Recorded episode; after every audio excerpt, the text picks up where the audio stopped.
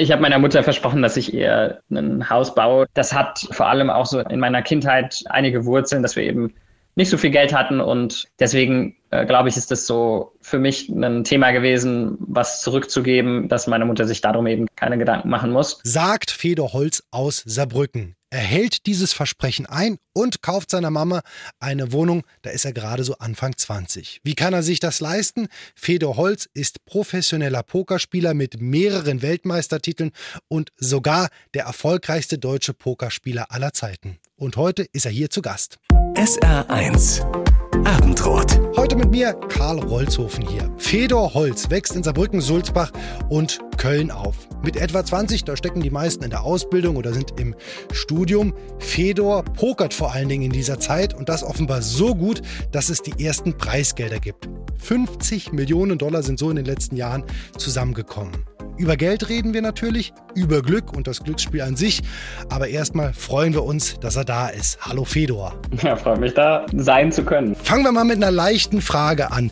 Wie glücklich macht dich Geld? Ähm, also am Anfang hat es auf jeden Fall sehr viel geholfen, muss ich sagen. Mhm. Also gerade äh, das erste Geld, äh, was ich gemacht habe, das hat mein Leben schon sehr verändert, einfach weil ich mir damals schon echt viel Gedanken auch im Geld gemacht habe mit Miete und, und was ich esse und wo ich wie viel äh, Geld ausgebe. Insofern so diese Grenze zu überschreiten, darüber nicht mehr so viel nachdenken zu müssen, das war für mich so der, der wichtigste Schritt. Äh, jetzt mittlerweile spielt es keine so große Rolle mehr für mich. Aber bedeutet das auch gleichzeitig Glück? Also die Sorglosigkeit, die du jetzt ja so beschreibst? Ja, ich glaube, da kann wahrscheinlich jeder irgendwie mit äh, connecten, dass einfach glaube ich, sich keine Sorgen um, um Grundbedürfnisse und äh, in der Verbindung auch Geld machen zu müssen, ist, glaube ich, was wahnsinnig Wertvolles, ja. Ich habe es gesagt, du hast mit Glücksspiel, mit Pokern dein Geld verdient oder gewonnen, je nachdem, wie man das dann sehen möchte.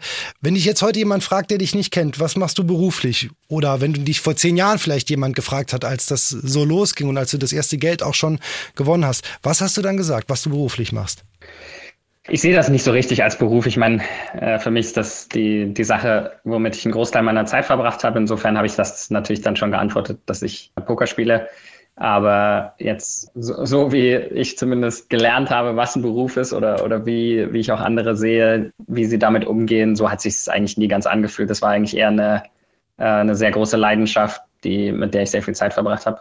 Hast du dann überhaupt eigentlich einen Beruf oder bist du Privatier, wie man dann so schön sagt? Ja, ich mittlerweile würde ich schon sagen, dass ich eher Unternehmer bin als, als Pokerspieler und auch das fühlt sich jetzt nicht so ganz nach Beruf an. Ähm, aber ähm, ich denke, dass das mittlerweile wahrscheinlich besser trifft. Ja, wie würdest du es eher bezeichnen? Gut, du sagst, du bist Unternehmer, aber es ist kein Beruf. Ist Beruf für dich negativ konnotiert oder warum kommst du mit dem Begriff um, ähm, nicht klar? Ja, ist eine, ist eine gute Frage. Ich, ich glaube schon, dass ich irgendwie in meinem Leben auch äh, einiges damit verbunden habe, dass es teilweise darum geht, Dinge zu tun, die man einen Chef zu haben, Dinge zu tun, die man vielleicht teilweise nicht machen will, ähm, auch das Geld eine, eine Rolle spielt, ähm, dass man damit Geld verdienen muss. Ich glaube schon, dass ich da einige Sachen mit verbinde. Für mich ist es eher nichts davon gewesen. Also es war jetzt nicht, dass ich das Gefühl hatte, ah, okay, ich, ich habe da jetzt eine Pflicht oder ich muss da, äh, ich muss da Geld mit verdienen, sondern es war eher, hey, mir macht das wahnsinnig viel Spaß und dementsprechend hat sich das vielleicht nicht so nach, nach einem Beruf angefühlt. Es hilft halt manchmal, glaube ich, irgendwie so diese in so Kategorien oder in so Rubriken wie eben ja. Berufsleben zu denken. Aber wenn du dich an deine Kindheit erinnerst, gab es für dich so einen Traumberuf oder war das für dich als Kind vielleicht auch schon klar, hey, ich möchte irgendwann mal viel Geld haben und es ist egal wie? Oder hattest du einen ganz anderen Traumberuf, als du zwölf warst oder so? Ähm, ich hatte immer wieder mal so Dinge, die mich begeistert haben. Ich fand Architektur immer sehr spannend. Das begeistert mich heute auch noch. Also das ist, glaube ich, nichts, was jetzt weggegangen ist. Äh, nur eben dass ich es nicht gelernt habe.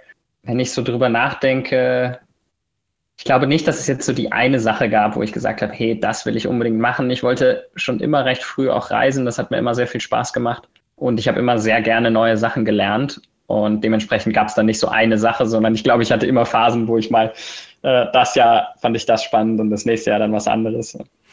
Jetzt hat dein Leben einen Verlauf genommen, den man, glaube ich, so auch gar nicht planen kann. Das hat sich irgendwie ergeben. Wie hat sich das eigentlich ergeben?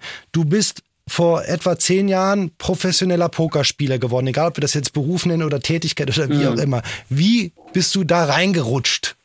Ähm, ja, das war hauptsächlich über, über Freunde, die das mal vorgeschlagen haben und dann haben wir angefangen, in einer Runde gemeinsam zu spielen und haben uns da so alle paar Wochen getroffen und das hat wahnsinnig viel Spaß gemacht. Wir hatten da immer eine sehr gute Zeit und glaube ich auch, die, dass es irgendwie was anderes war. Wenn wir jetzt andere Spiele gespielt haben, dann war das irgendwie zum Spaß und da war schon ein deutlich kompetitiverer äh, Antrieb dahinter und das hat mir von Anfang an eigentlich sehr Spaß gemacht und zwei gute Freunde von mir damals haben ähm, das schon auf einem bisschen höheren Niveau gespielt und auch äh, etwas Geld damit verdient. Und das war so mein Einstieg und von denen habe ich sehr viel gelernt. Und das war irgendwie dann ein, da bin ich dann so rein reingeschlittert und äh, es hat mir einfach sehr viel Spaß gemacht, obwohl ich am Anfang jetzt kein, kein Geld damit gewonnen habe, sondern auch in unserer Freundesrunde habe ich eigentlich eher an die zwei Jungs äh, abgegeben. Abge Gut, es muss auch immer einer verlieren. Wenn irgendeiner gewinnt, müssen so, auch irgendwelche so am Ende so verlieren.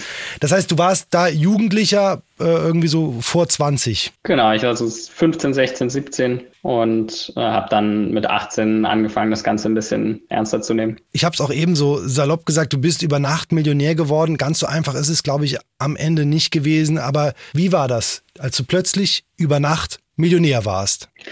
Ja, da will ich auch immer ein bisschen Vorsicht mit reinbringen, weil ich habe schon auch viele tausende Stunden vorher schon gespielt. Also ich würde sagen, zu dem Zeitpunkt war ich schon auf einem recht guten Niveau und habe auch vorher schon einiges Geld damit verdient. Also ich schätze, dass ich äh, zu dem Zeitpunkt vielleicht zwei 300.000 Euro damit verdient habe und dann eben ähm, bei einem Freund von mir, der äh, in dem Jahr Weltmeister geworden ist, hatte ich Anteile an seinem, an seinem Sieg und bin dann in, mit diesem Sieg quasi das waren äh, etwas über 700.000 Euro für mich und äh, bin quasi so mit dem Sieg über Nacht Millionär geworden. Und das war natürlich eine sehr surreale, sehr surreale Erfahrung. Ja, man muss auch schon, glaube ich, ein Stück weit vorher ansetzen mit, weiß ich nicht, etwa 20 Jahren 200, 300.000 Euro zu haben, selber irgendwie gewonnen oder von mir aus auch erwirtschaftet zu haben, ist ja auch mal ganz wertfrei eine Leistung. Also was macht das mit dir, wenn du plötzlich so vermögend bist? In dem Moment hat es erstmal nicht so viel gemacht. Ich würde sagen, der, der große Unterschied war von null weg war auf jeden Fall der größte. Da, da, da habe ich den größten Wandel gemerkt. Also dieser Unterschied frei reisen zu können alleine war schon ein Riesenunterschied. Also Flugtickets buchen zu können oder Zugtickets buchen zu können und meine Familie besuchen gehen zu können, wann immer ich will oder ähm, in Urlaub zu fliegen ähm, und meine Miete bezahlen zu können. Das war für mich emotional sicher die größten, der, der größte Unterschied. Und dann darüber hinaus äh, hat es jetzt keinen so großen Unterschied gemacht. Ich hatte keine bestimmten Ziele, ich hatte nichts, was ich mir damit gekauft habe oder kaufen wollte. Insofern war es eigentlich eher, sobald ich über 30, 40, 50.000 Euro war, würde ich sagen, sagen, das war so der Riesenschritt für mich und dann darüber hinaus hat es eigentlich keinen so großen Unterschied gemacht. Du warst Student eigentlich zu der Zeit oder was hast du offiziell im Leben gemacht oder, oder hast du die damals schon als Pokerspieler verstanden? Ich habe ein Semester studiert. Ich glaube, ich habe im zweiten, also jetzt Hier in ernsthaft studiert. Ne? Ja, in Saarbrücken, Medieninformatik und habe das dann, ich glaube, im zweiten Semester abgebrochen und ja, mich dann hauptsächlich aufs Pokern fokussiert und bin dann auch ein paar Monate später schon äh, nach Wien gezogen. Weil du keine Notwendigkeit mehr zum Studieren gesehen hast oder weil du gesagt hast, das ist einfach nicht mein Studium oder meine Art der Beschäftigung? Das war gar nicht meins. Also es hatte verschiedene Gründe. Ich habe das schon so ein bisschen als letzte Chance gesehen, weil ich in der Schule nicht so wirklich äh, Zugang gefunden habe zu der Art und Weise zu arbeiten oder zu lernen. Und das war dann schon so dieser Gedanke, okay, äh, Universität, Studium, das muss ich jetzt irgendwie über die Bühne bringen, ansonsten könnte es schwierig werden. Und ich habe mir da ein paar Monate echt Mühe gegeben und habe in dem Prozess gemerkt, dass mich das so viel Energie gekostet hat und dass ich da auch keine wirklichen Ergebnisse erzielt habe. Und das war, glaube ich, der frustrierendste Teil für mich, 50, 60 Stunden in was zu investieren, wo ich keinen richtigen Fortschritt in meinem Lernprozess sehe und das Gefühl habe, ich schreibe die Prüfung nach sechs Monaten und kann gar nichts. Mhm. Das war für mich ein sehr, sehr frustrierender Prozess. Ich weiß nicht, ob das daran lag, dass ich den Zugang zu dem Thema vielleicht nicht so hatte. Wobei ich eigentlich dachte, dass so zu Mathematik und Informatik das, das passt, aber das hat irgendwie nicht so, äh, nicht so Klick gemacht bei mir. Mhm. Wobei man dir ja nicht vorwerfen kann, dass du dich nicht in Dinge vertiefen kannst. Ne? das Pokern, und da musst du vielleicht auch mal den Reiz des Pokerns erklären für diejenigen, die das nicht kennen. Das ist was, mit dem du dich ja fast schon wissenschaftlich auseinandergesetzt hast. Ne? Also dich, du hast schon gesagt, du hast dich ja stundenlang teilweise mit dem Pokern befasst. Da hatte ich ja offensichtlich eine Materie gepackt, ne?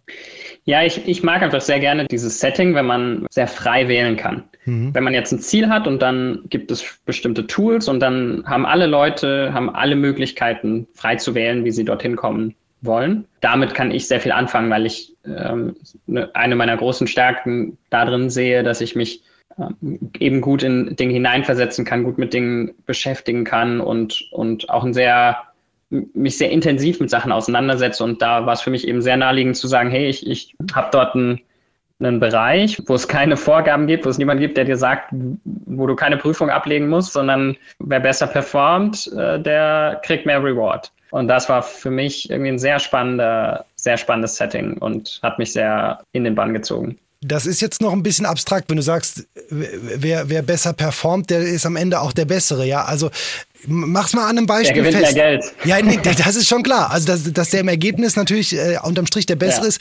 Ähm, das kann ich aber auch auf die Klausur in der Medieninformatik anwenden und kann sagen, wer da besser performt, hat die bessere Note am Ende. Kannst du es mal an einer Variablen ja, irgendwie festmachen, wo du sagst, das ist der Aspekt, der mich daran so reizt, weil es ist ja ähm, jetzt mal ein Glücksspiel, dass man vielleicht mathematisch auch ein Stück weit ausmessen kann oder Wahrscheinlichkeiten sich irgendwie errechnen kann.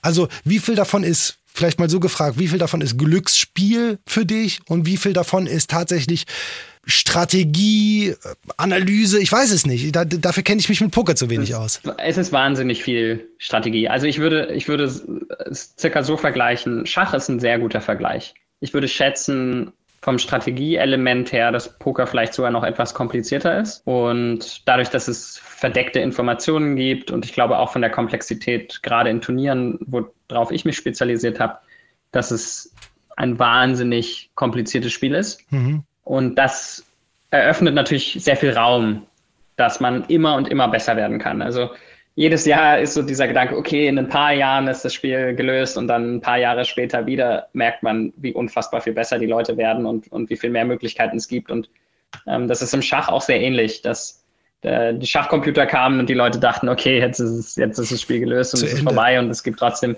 jedes Jahr immer wieder Spieler, die besser werden und äh, Computer werden immer besser und es ist ein viel, viel höheres Limit, als man, als man initial glaubt. Und Jetzt vielleicht auch ähm, die Art und Weise, wie, ich da herangegangen bin oder, oder wenn, wenn du von Lernen sprichst.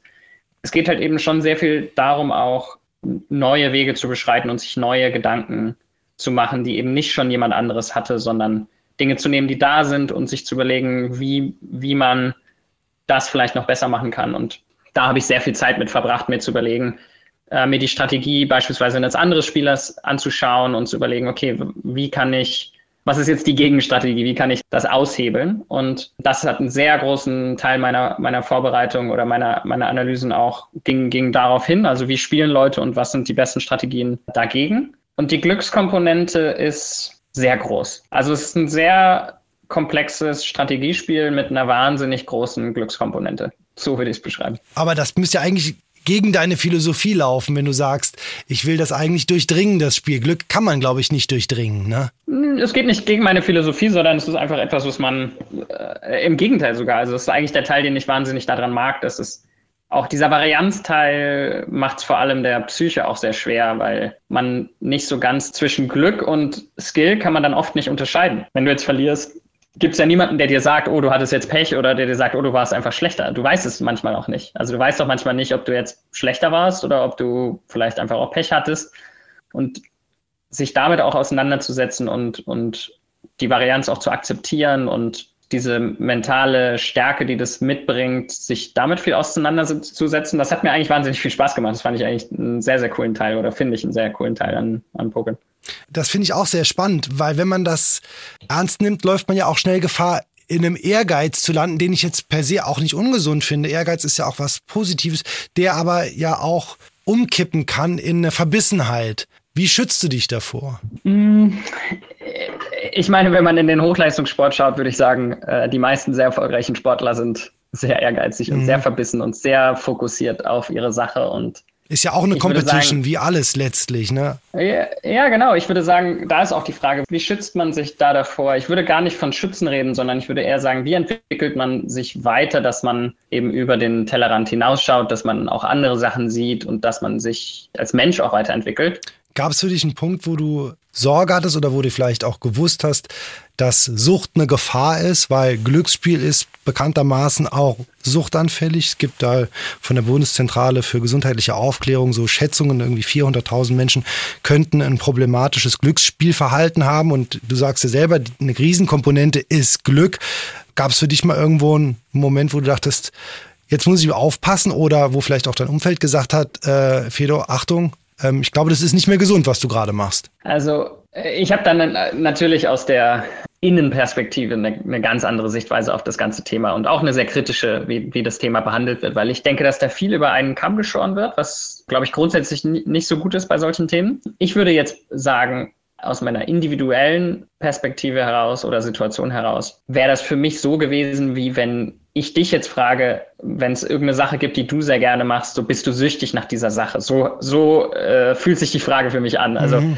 ich, ich habe mich nie jetzt süchtig nach Pokerspielen gefühlt, aber natürlich habe ich das wahnsinnig gerne gemacht. Und wenn ich es gerne gemacht habe, dann habe ich natürlich auch versucht, dann mehr Zeit damit zu verbringen. Es gab aber auch Zeiten, wo ich gar keine Lust drauf habe. Es gab ja auch eine Zeit, wo ich jahrelang fast kein Poker gespielt habe, weil ich eben nicht so Lust drauf hatte.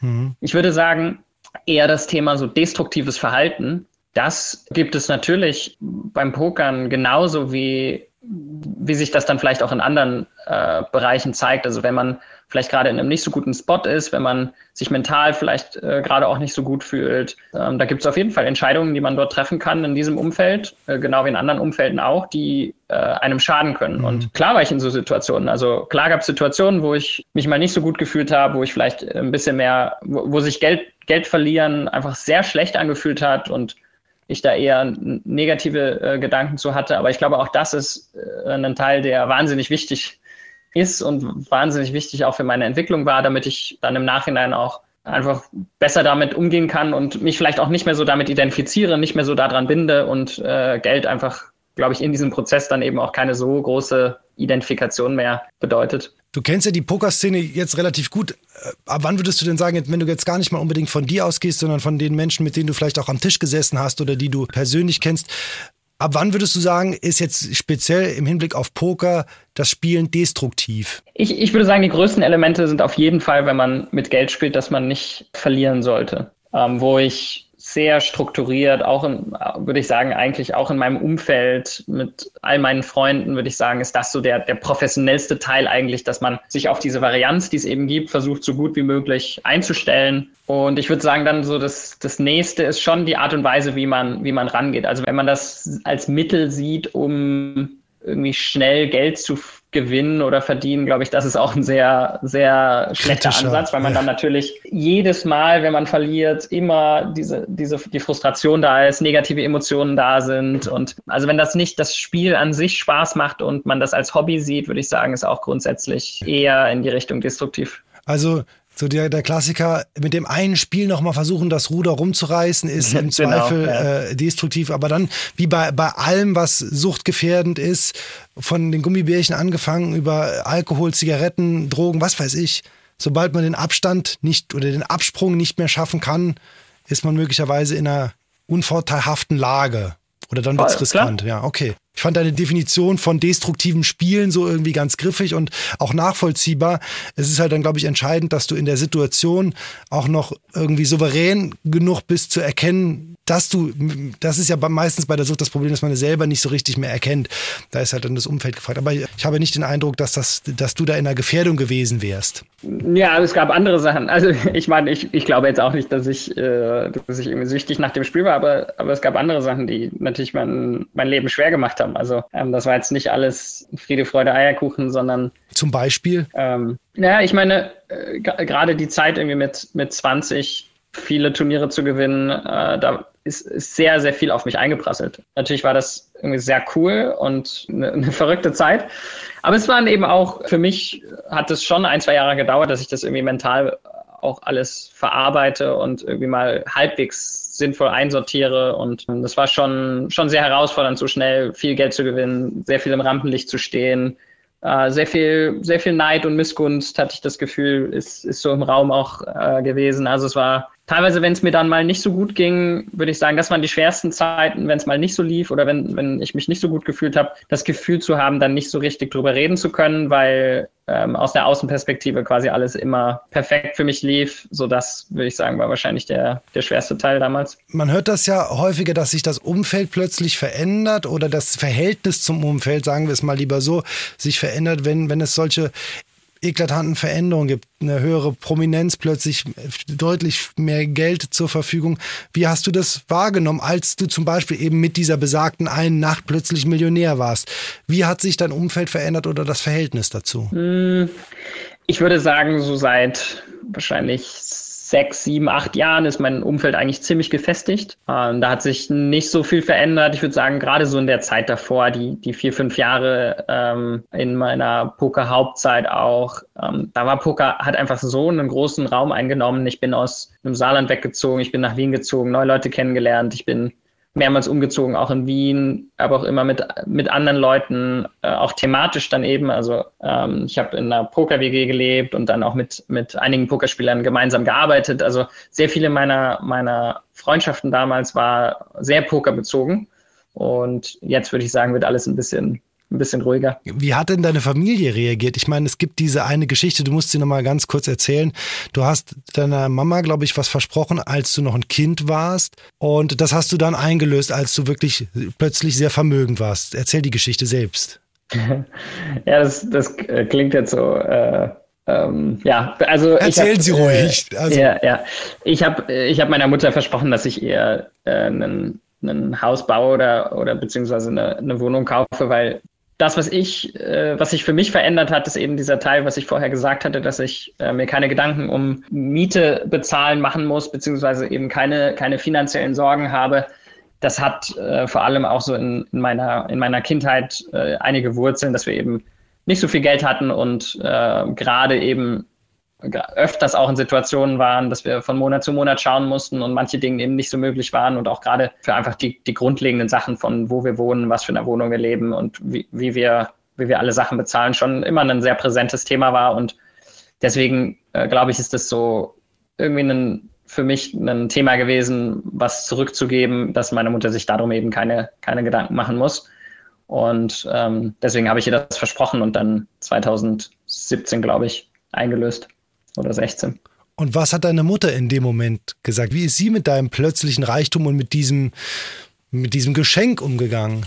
Ja, ich glaube, die war sehr glücklich. Ähm, ich, sie lebt auch immer noch dort. Ähm, es ist eine sehr schöne Wohnung. Ich glaube, sie fühlt sich da sehr wohl. Das ist für mich das Wichtigste. Also es ist auch interessant, wenn, wenn Leute dann die, die Fragen stellen. Ich habe da gar nicht so drüber nachgedacht. Also für mich ist, es fühlt sich vielleicht auch nicht nach so einer großen Geste an, wie es jetzt, äh, wie, wie, wie es klingt.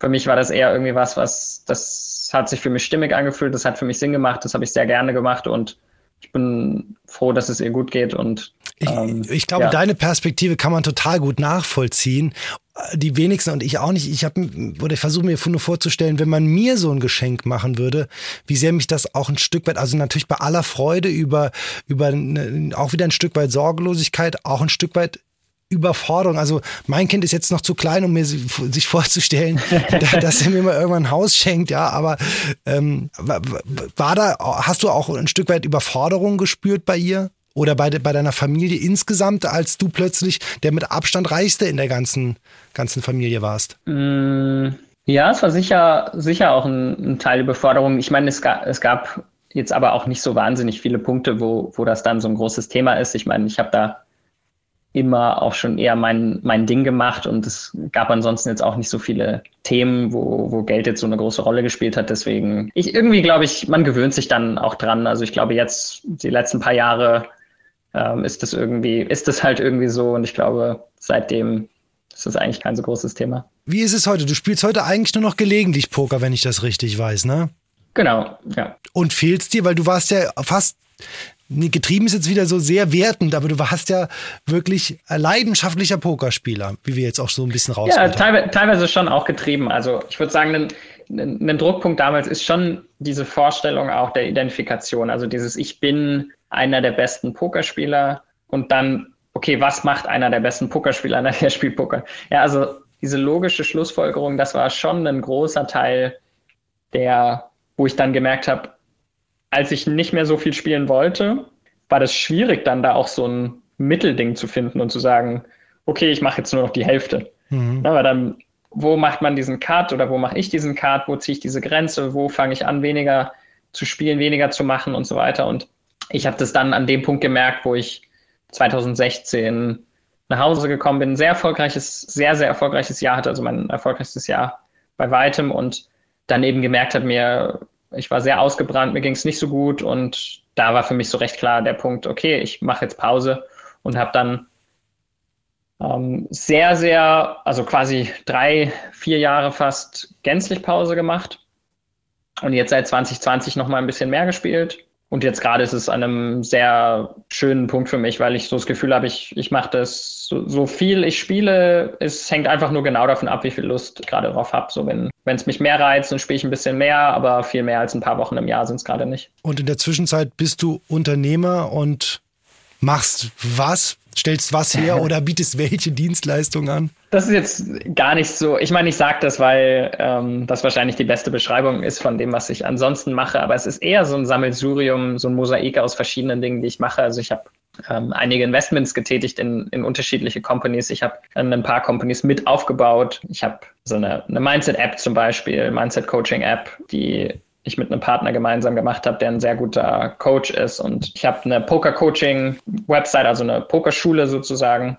Da verbringe ich eigentlich gerade die meiste meiner Zeit mit. Okay. Und dann noch ein, ein paar Advisory-Rollen äh, oder wo ich, wo ich, man könnte Startups nennen oder Unternehmen unterstütze. Und das ist so hier und da immer wieder ein paar Stunden. Und in dem ganzen Paket mit meinen Freunden und meiner Freundin gemeinsam ist das dann irgendwie so mein, mein Wochenalltag. Okay, es klingt aber auf jeden Fall nach einem etwas entschleunigteren Leben. Weiß nicht, aber ist vielleicht auch hier und da mal ähm, stressig. Was ist für dich das Ziel? Oder gibt es für dich so den, es ist immer so schwer sich vorzustellen, du bist noch keine 30 und du bist Multimillionär und was soll da noch kommen? Du hast, wenn es ganz blöd läuft, ein Viertel deines Lebens erst hinter dir. Und ich will jetzt keine Schreckensgespenster an die Wand malen, aber äh, wir können alle sehr alt werden, ja. Gibt es aber das ist doch was Gutes, oder? Ja, absolut, äh, absolut. Schlechtes. Nee, aber, aber, also, aber wird man nicht so, brennt man nicht dann aus, dann wird man nicht irgendwie leer, wenn man so das Gefühl hat, ich habe schon so viel erreicht in meinem ganz kurzen Leben. Ich würde sagen, im Gegenteil. Also ich plane mittlerweile sehr wenig und äh, die Zukunft begeistert mich sehr. Also wenn ich darüber nachdenke, was noch kommt, bin ich sehr positiv eingestellt und viele Punkte, was jetzt meine Wissbegierde, meine Leidenschaft für Dinge angeht. Ich bin mir ziemlich sicher, dass da noch mehr Dinge geben wird, die mich begeistern werden. Also das ist auf jeden Fall ein Punkt. Ich bin gerade so ein bisschen in einer Transitionsphase, wo ich jetzt auch noch mal etwas mehr Poker gespielt habe, aber für mich eigentlich auch klar ist, dass das jetzt nicht mein, das werde ich jetzt nicht zehn Jahre machen, sondern das ist jetzt gerade da und präsent, aber ich denke jetzt nicht für immer. Und insofern ist da, ich sag mal beruflich oder professionell, werde ich mich in der nächsten Zeit auch noch mal umschauen und noch mal gucken, was dann mit 30 in mein Leben kommen wird. Und dann auf der anderen Seite ist sicher auch Familienthema, das ist auch was, was mich sehr positiv stimmt, wo ich sehr viel Energie für habe, was mich sehr antreibt. Und wenn Aber ich so die verschiedenen Punkte irgendwie nehme, dann ist für mich so alleine die nächsten ein, zwei Jahre ist das schon wahnsinnig viel. Und wenn ich dann drüber nachdenke, dass da noch mehrere Jahrzehnte kommen, dann äh, ja, bin ich da eigentlich sehr, sehr positiv gestimmt. Ich finde das sehr interessant, weil du, wenn ich das jetzt so richtig verstanden habe, bist du ein Mensch, der vielleicht eher auch in kurzen Schleifen denkt, der gar nicht so die langfristigen Ziele, den Marathon irgendwie läuft, sondern im Sprint gedanklich irgendwie super stark ist. Also, dass du gar, dass du nie ein Fernziel verfolgst, aber trotzdem auf der Kurzstrecke im Sprint sehr erfolgreich bist mit dem, was du tust, wenn ich das so richtig wahrnehme. Ja, ich meine, das Leben ist halt eben irgendwie ja doch kein, kein Lauf, ne? weil es halt kein, kein Ziel gibt.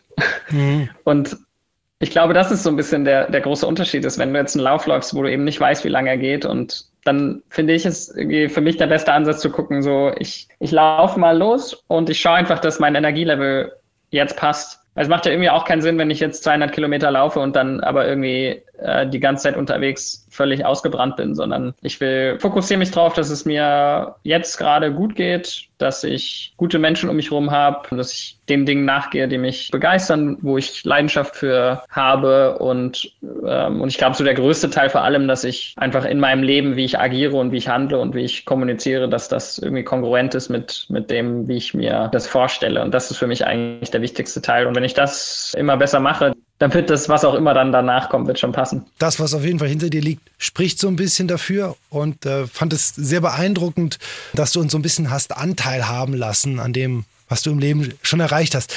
Großen Respekt davor und vor allen Dingen äh, vielen Dank, dass du Zeit hattest, mit uns drüber zu reden, Fedor. Ja, gerne. Hat mich gefreut. Bis bald. Bis bald. SR1, deine Eins.